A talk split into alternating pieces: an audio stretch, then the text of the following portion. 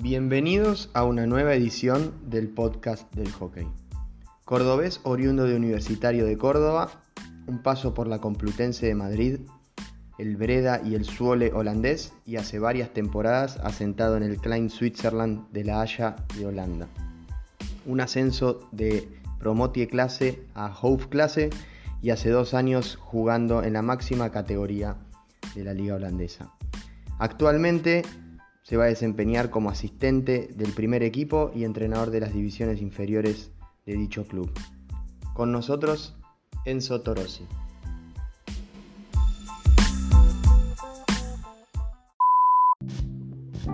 Hola Enzo.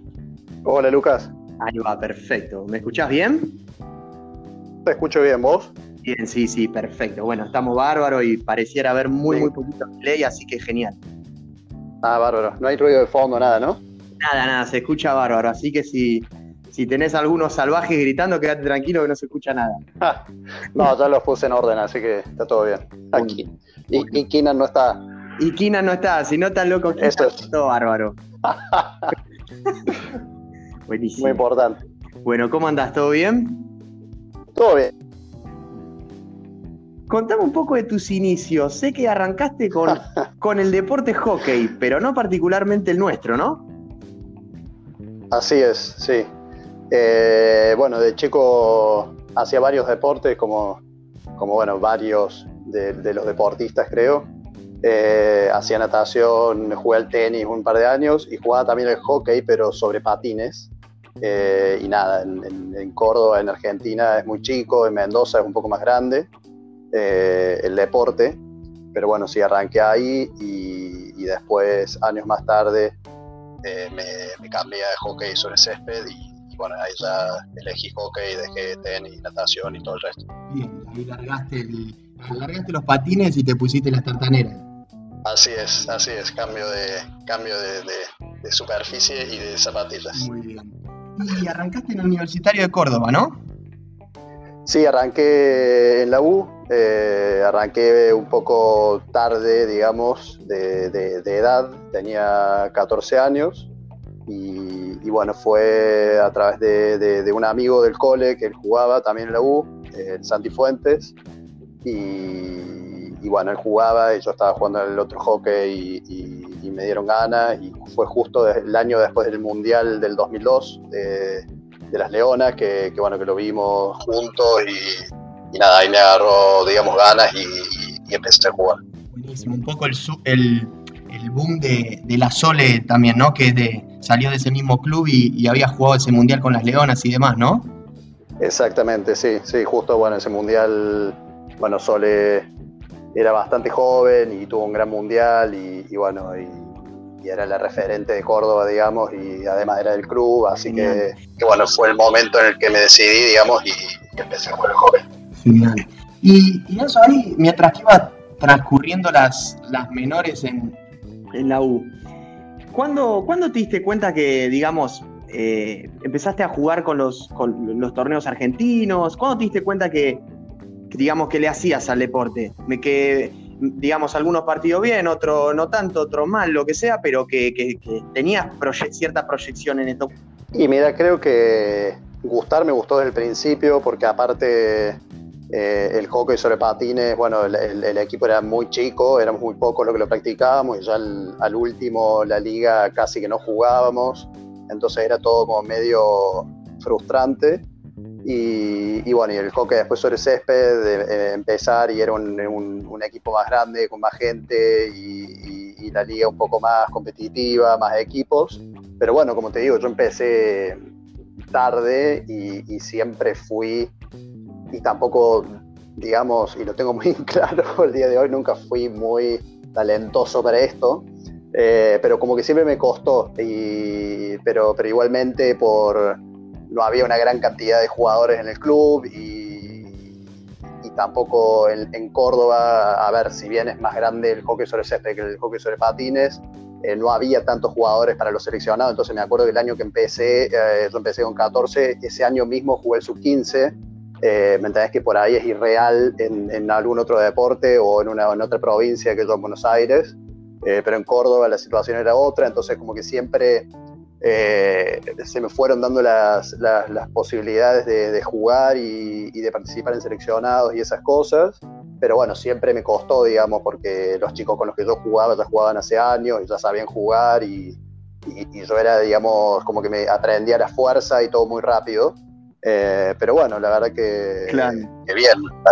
hoy puedo decir que, bastante bien, contento. Vos muy humildemente decís que nada, que siempre te costó, obviamente, por supuesto, es un, para mí, y te lo decía antes, es un gran ejemplo de, que con esfuerzo, con sacrificio, se consiguen un montón de cosas, como por ejemplo, que ya lo vamos a hablar, jugar en la Hoofdklasse, en la Liga de Holanda.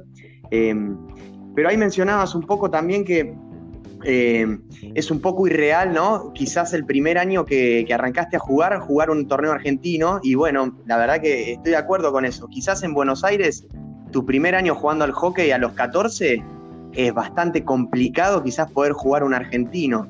Em, ¿crees, que eso, ¿Crees que eso quizás también te alentó a, estar bien, bien enchufado, digamos? Porque obviamente jugar un, argentino casi por año está buenísimo, es un lindo viaje para hacer. Sí, seguro. Mira, eh, tal cual, opino igual. Creo que en Buenos Aires arrancar a jugar e inmediatamente eh, estar en un seleccionado provincial es irreal.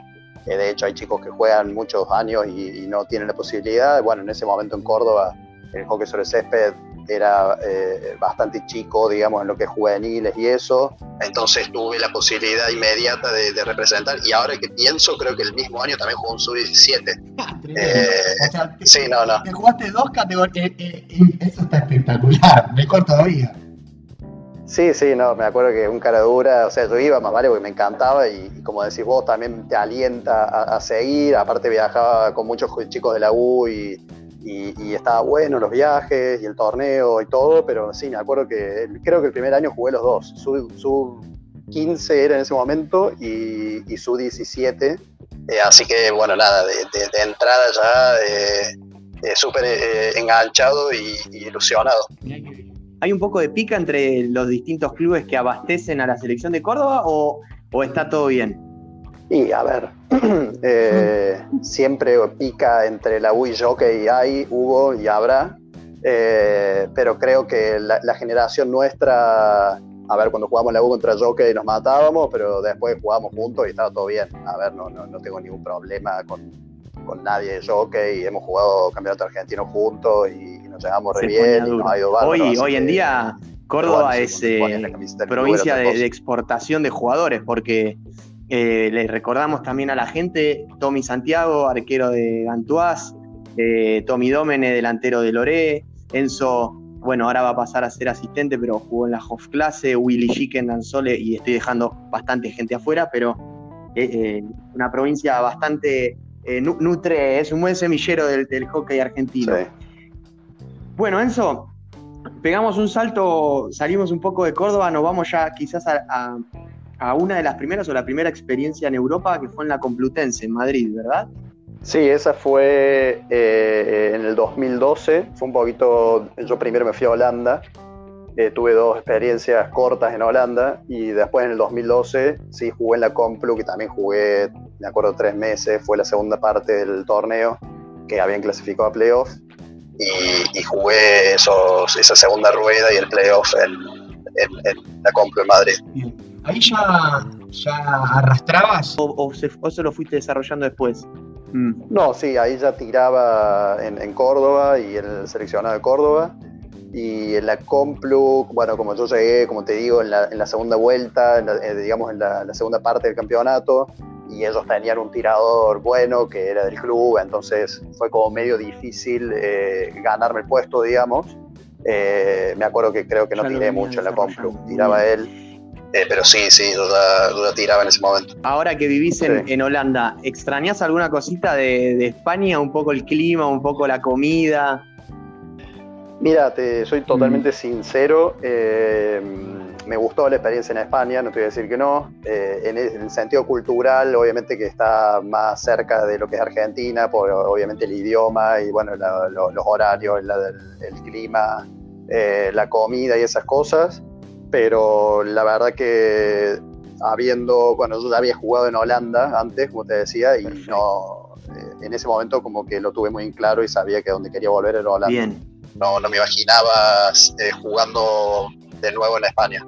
Sí, si mi informante no me, no me, falló por el Breda y el Suole holandés, eh, caemos quizás en el, en el, en el punto donde más poco quisiera hacer, que es, bueno, en el Klein Switzerland. Eh, le contamos un poco también a la gente que Klein Switzerland, o como también se le dice caseta por las iniciales, es un club eh, históricamente muy grande de la Liga Holanda, que en los, en los 80, Bob, quizá me corrijas, ganó, ganó muchísimos campeonatos de la Liga A de Holanda, un equipo con mucha historia, que había sufrido un par de traspiés y estaba jugando en lo que sería la tercera división, la, C, de, como para decirlo, de un torneo de, Argentina. Y bueno, eh, ahí empezó todo un proceso con, el Puma Castaño como entrenador, eh, con vos como jugador, con, con Nico Kinan también, integrando el plantel argentino, que llegó a hacer dos ascensos seguidos después de un proceso muy largo y volver a poner a caseta eh, en la House Clase. Cuando vos arrancaste ese proceso en caseta, ¿creías que, podían llegar a tener ese resultado final? Eh, mira, para, como para resumir, sí, eh, jugué, a ver, las primeras dos temporadas enteras que jugué en el exterior fueron en, Breda y en Suole, como te, como te dijo Peque, porque yo ahí ya tenía el pasaporte italiano, que, que bueno, que acá siempre abre muchas puertas por el tema de visas y esas cosas. Y, em, y bueno, y siempre mi sueño fue jugar en la Hofklasse. A ver, de chico, eh, como muchos chicos, tenía el sueño de jugar en el seleccionado, no se me dio eh, nunca, pero bueno, siempre tuve el sueño de jugar la Hofklasse. Pero entrenaste, ¿no? Entrené, sí, estuve, entrené, estuve en un proceso junior y, y, estuve, cuando estuvo Franco Nicola, y estuve entrenando, pero bueno, después eh, con el cambio del staff, nunca, nunca volví a ser convocado. También lo tenía muy claro, ¿no? Que mis chances eran muy, muy limitadas. Entonces, bueno, encaré el otro sueño que era jugar en Hofklasse. Y, y bueno, jugué las dos temporadas afuera y, y, bueno, y como vos decís, el Puma Castaño había agarrado el cassette en la tercera, en la tercera clase y habían ascendido. Yo ya le había escrito antes, me acuerdo, pero bueno, él como los que lo conocen sabrán que es muy colgado y nunca vio su mail. Eh, así que. Y, bueno, y cuando, cuando ascienden a la B, digamos, el primer año que él está ahí, ahí yo eh, entro, eh, me contacto con Ceci, que justo ese año ella venía a asistirlo. Y, bueno, y Ceci, a través de Ceci, me contacté con el Puma y, y ahí arranqué. Y, nada, cuando llegué, la verdad que ni me lo imaginaba porque era un club, como decís vos, que tenía mucha historia y todo, pero que, iniciaba un proceso de, recambio y, un, plan a, muchos años. Y, ascender esa temporada era impensado al principio, pero bueno, la verdad que ese año fue fantástico, o sea, se dio todo perfecto y, ni nosotros mismos lo podíamos creer, era bueno partido a partido y bueno, y terminamos jugando un playoff y, ascendiendo y, nada, y eh, bueno, muy, ese día fue muy motivo para todos, para el club y para mí también porque significaba que, bueno, que, iba a poder cumplir mi sueño, ¿no? De, jugar en la Hot Class. Seguro, y también un poco el esfuerzo de, de parte del club y, creo que coincide con el esfuerzo tuyo, ¿no? De, poder llegar ahí, hasta ahí y de invertir, por así decirlo, esas temporadas en, el ascenso, que convengamos que el ascenso de Holanda ya de, de por sí no tiene nada de malo, al contrario, es una liga espectacular, tiene equipos muy buenos y es muy, muy difícil ascender a, a Clase. Eh, entonces, bueno, creo que invertir ese tiempo para poder llegar a, jugar en la Liga Holanda es espectacular. Y también para contarle a la gente que la Liga Holanda un poco tiene un, formato estándar de hace muchísimos años que genera un poco que esté como un poco partido el torneo. ¿A qué me refiero? Que hay 6, 7 equipos que pelean y se matan por meterse a los playoffs y hay equipos que eh, pelean más por la parte baja. Está bastante así, es bastante raro que quizás un equipo que que, que asciende se logra meter en los playoffs. Es bastante complicado hoy en día, pero así todo hace que el torneo sea espectacular porque eh, está un poco partido, pero tiene, se juegan todos los partidos por algo en todas las canchas. Entonces creo que eso está muy bueno. Y hacia eso va la pregunta, Enzo. Eh, un objetivo complicado, ¿no? Cuando logran ascender, segundo ascenso, arranca la House Clase, pero no es un equipo, con todo respeto, que subió una vez, eh, como decir el vive, que bueno, subió una vez y bueno, eh, no sé, no pasa nada si descendemos, digamos, decir, bueno, subió, pero subió, volvió el caseta, no fue, ascendió el caseta por primera vez, bueno, volvió el caseta, como que había un poco también de, che, ahora vamos a meterla a fondo que nos queremos quedar en, en House Clase. Sí, sí, más vale, a ver, el, proyecto del, club con el Puma era, era ascender a Hof Clase en cuatro años y terminó pasando en dos. Eh, así que bueno, me acuerdo perfecto el momento en el que ganamos el playoff por, por penales australianos eh, contra Hurley y, nada, y todos festejando el equipo, toda la gente del club, los dirigentes, todo en la cancha. Y me acuerdo que aparece el Puma dentro de la cancha con una cara, se quería morir. Y cuando vamos decía, eh, me acuerdo perfecto dice, boludo, ahora ascendieron, ¿sabes el quilombo que va a tener el año que viene? Porque, porque bueno, viste, él, él, él siempre muy realista y, y, pensando y se daba cuenta que era una locura, o sea que era, a, ver, si bien el club apuntaba y tenía un proyecto y, un plan para ascender, eh, era una locura con ese equipo ascender en dos años a Hofklase, porque él sabía que no estábamos listos y que íbamos a tener que, entrenar mucho más y, y, sabía lo que iba a representar y lo que íbamos a tener que sufrir el año siguiente. Pero, pero bueno, pero bueno, sí, como decís, fue un momento, eh, creo que para el hockey holandés, ¿no? Eh, muy histórico, porque después de años volvió eh, Cassette, que es un club que tiene muy mucha historia, muchos jugadores en la selección, ganaron copas europeas, son es uno de los clubes con más, con más ligas holandesas, entonces fue como un momento muy importante, hubo todo un revuelo, digamos, en la liga, eh, la gente, los clubes reaccionaron muy bien, era como volver a jugar con cassette.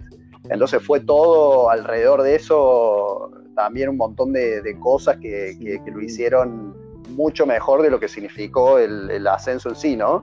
Y, y, sí, bueno, y después el primer año eh, fue duro, sabíamos que iba a costar, pero, pero bueno, creo que hicimos una, buena temporada, jugamos sí, el, playoff, digamos, para, el descenso, pero bueno, ganamos bien, ganamos tranquilos y nos quedamos.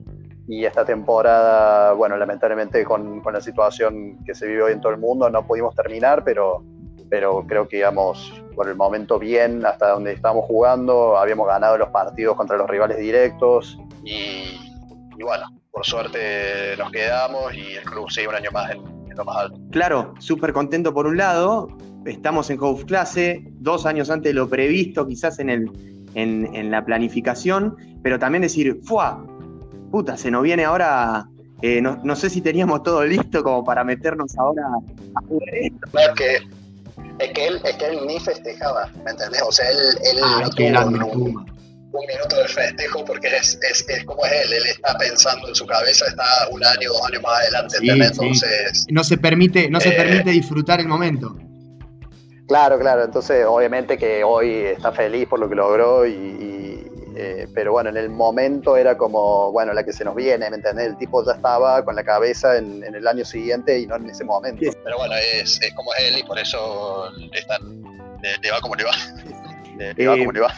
¿Cómo era el Puma o cómo es el Puma como entrenador en Holanda por el, en cuanto al idioma, te pregunto? Porque yo sé, de parte de Nico Sicileo, de parte de Ceci también, y de, haberlo visto al Puma y de jugar en contra, que él con el holandés, digamos, fue mejorando, pero en un inicio eh, era inglés hasta ahí nomás, y bueno, eh, me parece que vos tuviste que trabajar un poco de traductor del Puma con el plantel, ¿no? Sí, sí, así es. Eh, nada, el Puma, la verdad que siempre estudia de todo y estudia también idiomas y estudió holandés el primer año y estudia inglés, pero bueno, no, no lo habla muy bien y, nada, como, se, como él puede, se hace entender, eh, él siempre se termina haciendo entender de alguna forma eh, con los jugadores y era una mezcla de cuando hablaba de inglés con palabras en español inventadas que él creía que eran en inglés y con, y con, algo, y con algunas palabras en holandés que sabía y que entreveraba, viste, en, su, en sus charlas. Pero bueno, sí, había momentos en el que una charla técnica o una charla en, en, un descanso entre los cuartos que, que no había tiempo para que él se pueda explayar. Entonces en ese momento era así, el primer año era Ceci, mucho que lo traducía, eh, y después el segundo año, que bueno, que ya, Ceci no, no estuvo, de asistente eh, era yo, y sí, ese año tuve que laburar mucho de traductor. Y, bueno, hay muchas anécdotas. Te imagino, te imagino llegando a un entretiempo, obviamente como jugador, capaz que venís medio cansado. No sé, no sé, te querés tomar un trago de agua, lo que sea, y no solo tenés que traducir al Puma, que no es decir, bueno, tomo lo que está diciendo, lo intento traducir lo mejor que puedo al holandés y lo digo, porque tenía que haber un filtro también dentro de eso, porque primero que había, supongo, palabras totalmente difíciles de traducir, y segundo, imagino, un poco conociendo al Puma, las barbaridades y las puteadas que quizás le decía algún holandés que vos decís, no, yo no le puedo decir esto a mi compañero porque ahora salgo a la cancha yo con él. Sí, exacto. Creo que dijiste todo exactamente como es. Eh, hay, muchas anécdotas. Con Ceci, con Ceci siempre decimos que tenemos que escribir un libro de todas las cosas que he dicho. Eh, pero sí, era en ese momento, viste, él lo largaba. Aparte, el Puma tiene un léxico, te tiraba palabras, viste, que ni, ni tenía idea cómo se decían en inglés y, por ahí sí tiraba barbaridades que, obviamente que yo como compañero de, alguien no podía decir eso. Entonces era como en ese momento meter un filtro, ¿me entendés? Y, tratar de traducir solamente el, mensaje. Y por ahí decía cosas que, aunque uno esté concentrado en el partido o en una charla y se esté tratando de estar serio, que yo me estallaba, o sea que no podía más y, ¿me entendés? Y, que, y, entonces era como toda una, eh, una situación en la que era por ahí se complicaba, pero bueno, sí, bien. Espectacular. Y todo eso quizá con poco aire o quizá con un momento en el que a veces como jugador el entretiempo es un momento para... En cierto punto reencontrar, reencontrarte con tu juego o evaluar un poco tus cosas, decir, que, no sé, vos me recuerdo jugar, vos jugás de, de, half derecho muchas veces, decir, che, bueno, eh, no sé, pasé mucho, tengo que pasar un poco menos, o me ganaron la espalda, medio que estás revisando alguna cosa en tu cabeza, y dentro de todo eso tenés al Puma que quizás le está diciendo a uno, Ay, pero andate acá, hermoso. Sí, sí, viste, pero no sé, por ahí estás tal cual, como decís vos, enfocado, o estás recaliente porque estás jugando mal, o o no sé, te, hicieron un gol por tu culpa, o, al revés, acabas de hacer un gol, entonces las emociones, todo, ¿me entendés? Y en ese momento era como poner la mente en blanco, tratar de escucharlo, de, meter un filtro, de... Pero sí, sí, fue muy... A ver, eh, fue difícil, pero, pero hoy me, río porque fueron, la verdad que me hacía reír mucho. Qué bueno. Y, y Enzo, en algún momento del pasaje de jugar en la liga de, Holanda, ya en Hoofdklasse, en algún momento de, de los partidos, te, detuviste a, pensar, decir, fue mirá dónde estoy jugando, o decir, no sé, a mí, por ejemplo, me pasó un día que fuimos a jugar a Kampong o que fuimos a jugar a Blumendal por primera vez. Y yo, quizás está mal, ¿eh? pero en el medio del partido, en un momento decir, wow, mirá dónde estoy jugando. Yo de ver esto en YouTube o de verlo muy lejos, realmente muy lejos, decir, mirá, quizás tenés que estar pensando en el partido, obviamente, pero eh, te tuviste en algún momento a decir, che, loco, llegué, mirá dónde estoy. Sí, sí, la verdad que, me pasó, me pasó varias veces y por ahí uno en la, en, en, el, en la, ¿cómo se dice? En la vorágine del día a día y, de entrenar y de seguir y bla, bla, bla, como que no te das cuenta dónde, a dónde estás, pero, pero por ahí sí, cuando paras un segundo y te detenes y, y, mira que me da gracia porque me pasó igual en Kampong, me acuerdo cuando jugamos que, que entras por el túnel en Kampong y y estaba el estadio lleno y, en ese momento como que como que dije, wow, o sea, mira dónde estoy, me acuerdo también, bueno, yo entreno el sub-16 del club, del equipo sub-16 y el, primer año eh, nos toca en la, en la zona Amsterdam, jugar contra Amsterdam y vamos a jugar y jugaron en el estadio.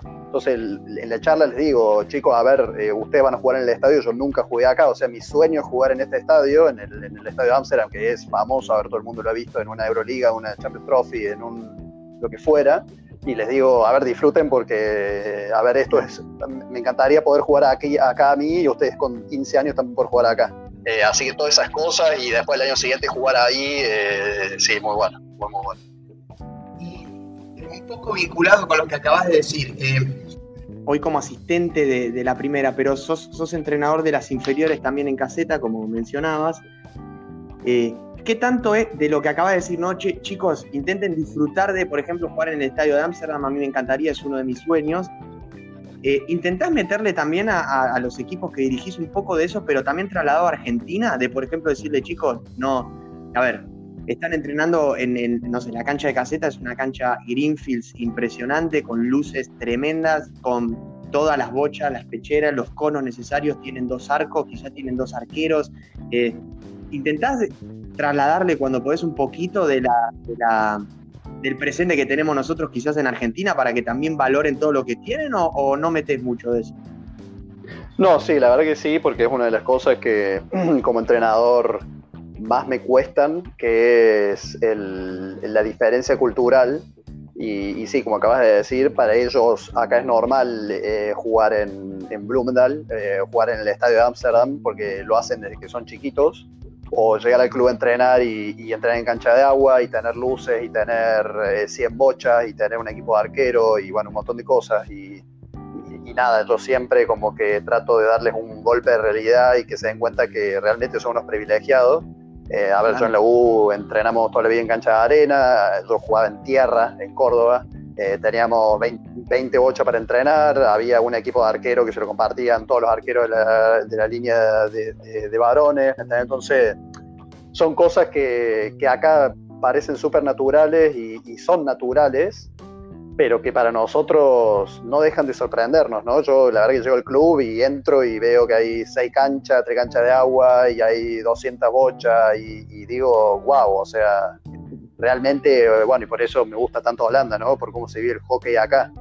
Eh, pero sí, sí, por ahí trato de meterles un golpe de realidad. Una vez me acuerdo, lo llevé a entrenar a cancha de arena, se querían morir porque su vida jugar en cancha de arena, eh, los pibes. Entonces, pero bueno, esas cosas, ¿viste? Como que se den cuenta y que, que valoren lo que tienen, porque lo dan por hecho. Y, y, bueno, y eso me cuesta mucho, porque como, como a mí todo me costó mucho en, mi carrera, eh, quiero transmitirles eso, ¿no? que, hay que, hay que romperse y, dar lo mejor y no bajar los brazos porque es la única forma de alcanzar, si tenemos un sueño, tus sueños.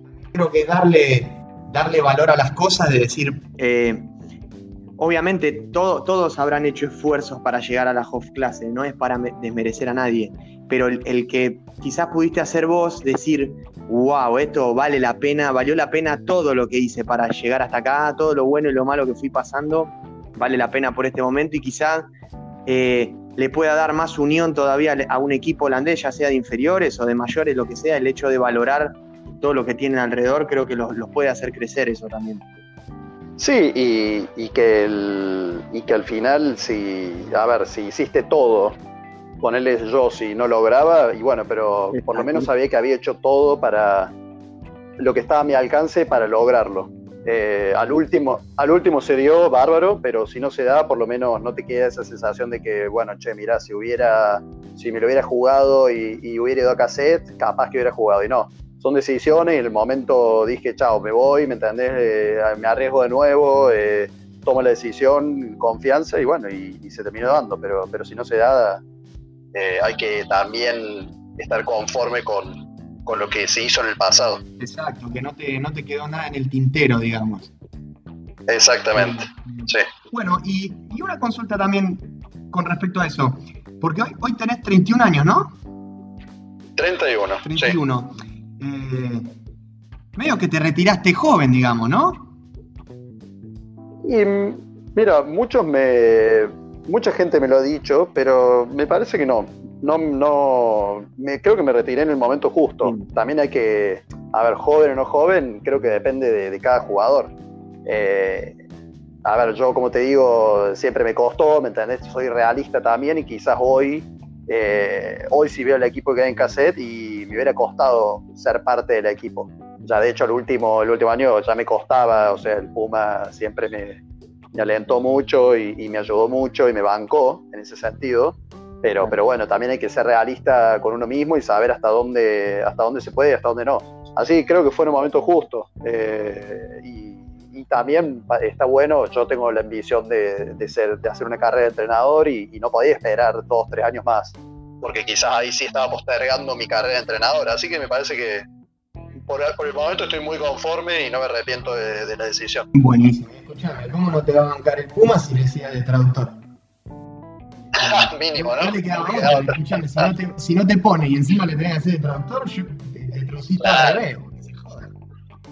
Sí, la dejaba de traducir, era el precio. Claro, bueno, me parece, me parece muy bien, creo que eh, en vistas a lo, a lo que viene, que, vas a ser, más allá del trabajo que tenés en las, en las juveniles de caseta, asistente del entrenador de, la primera, eh, del primer equipo.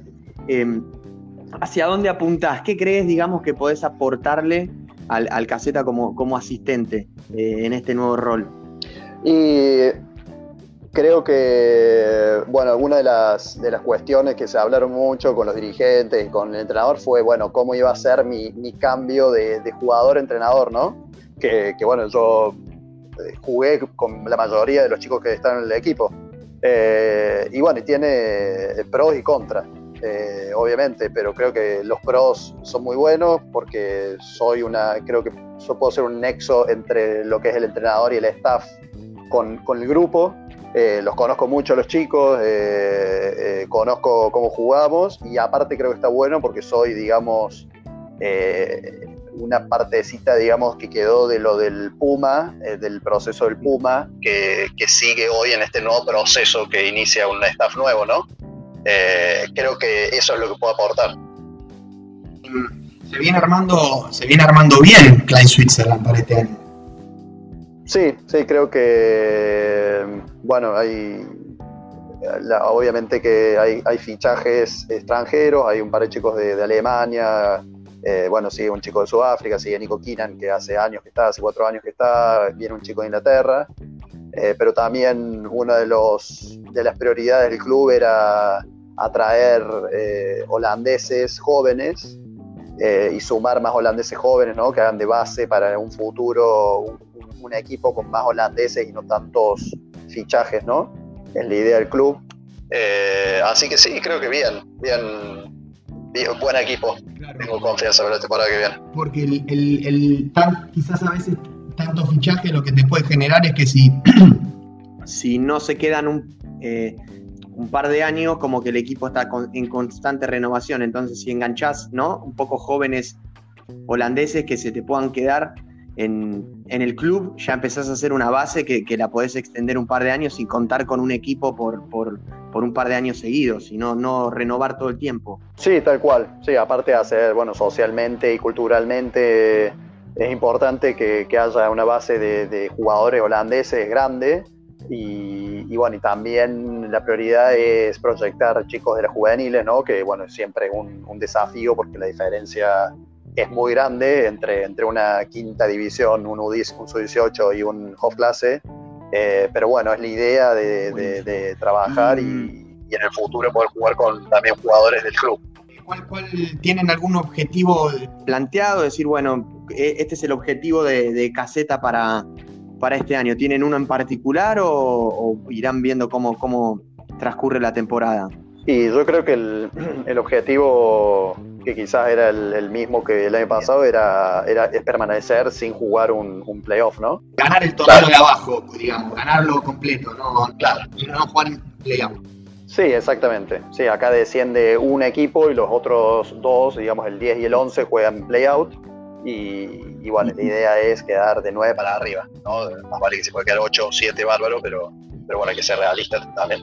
Exacto, y además estamos hablando porque uno quizás habla así, ¿viste? Y dice, bueno, el descenso, como si fuera. Eh, estamos hablando que el Klein Switzerland, por ejemplo, fichó para esta temporada a Marco Midka, un delantero eh, internacional alemán que tiene, eh, que es un jugadorazo. No es decir, bueno, enganchamos, no sé, cualquier cosa. No, no, es un equipo que está recontra preparado, tiene jugadores internacionales, tiene un, buen presupuesto, no, no, no, es joda, digamos. O sea, se habla de, de quedar noveno, creo que eso demuestra la, competitividad que tiene la Liga Holanda.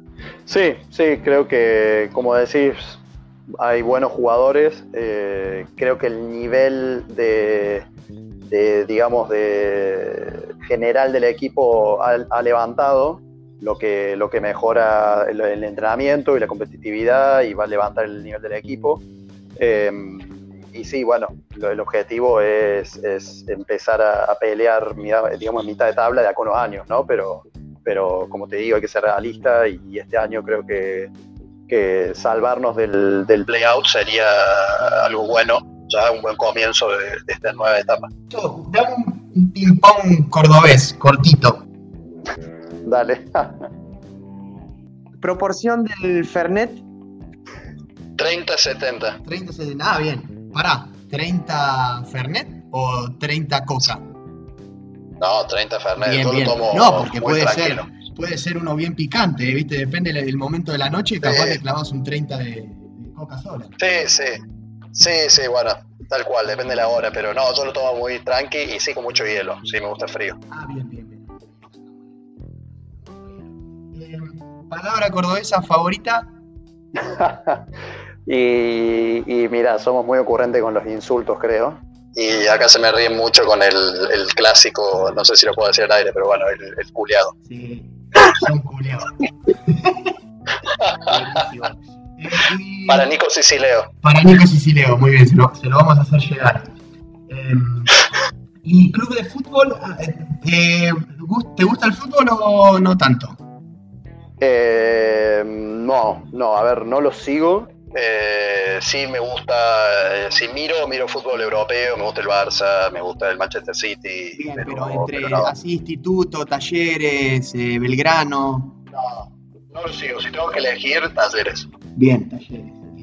Pienso, últimas dos, y ya vamos cerrando. ¿Qué le recomendás o qué le recomendarías a algún chico que quiere hacer una experiencia como la tuya o que le gustaría hacer algo como lo, como lo que vos eh, pudiste hacer, eh, ¿qué le recomendarías?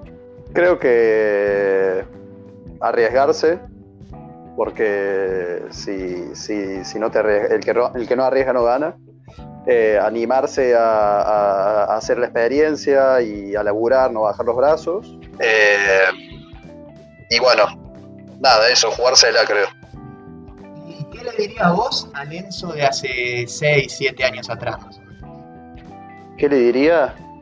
No sé, porque viste por ahí, por ahí pienso si hubiera cambiado algo, pero, pero creo que al final todo se dio como se tenía que dar, así que no sé si, si le diría algo sería que nada, que siga, que siga haciendo lo que, lo que, lo que crea y lo que sienta y que no baje los brazos. Metiéndole que, que ahí viene. ¿Cómo? Digo, seguí metiéndole que ahí viene, ¿no? Le diría Exactamente. Sí, tal cual. Sí, no, no, no rendirse. Buenísimo. Y bueno, última, última pregunta, que es la pregunta Scott. Eh, ¿Qué te dejó tus experiencias en el extranjero? Em, ¿Qué me dejó? Em, creo que la posibilidad de, de, hacer lo que me gusta. Yo, yo dejé de estudiar eh, una carrera que, a ver, me gustaba, pero que en un momento me di cuenta que, que no era lo que quería hacer en, mi futuro para toda la vida. Y, bueno, y eso también fue una, apuesta al futuro y, a jugársela y a decir, bueno, a ver, quiero, quiero hacer esto, que es lo que me gusta, invertir y jugármela por, por jugar el hockey en el exterior y seguir mi sueño y empezar mi carrera de entrenador.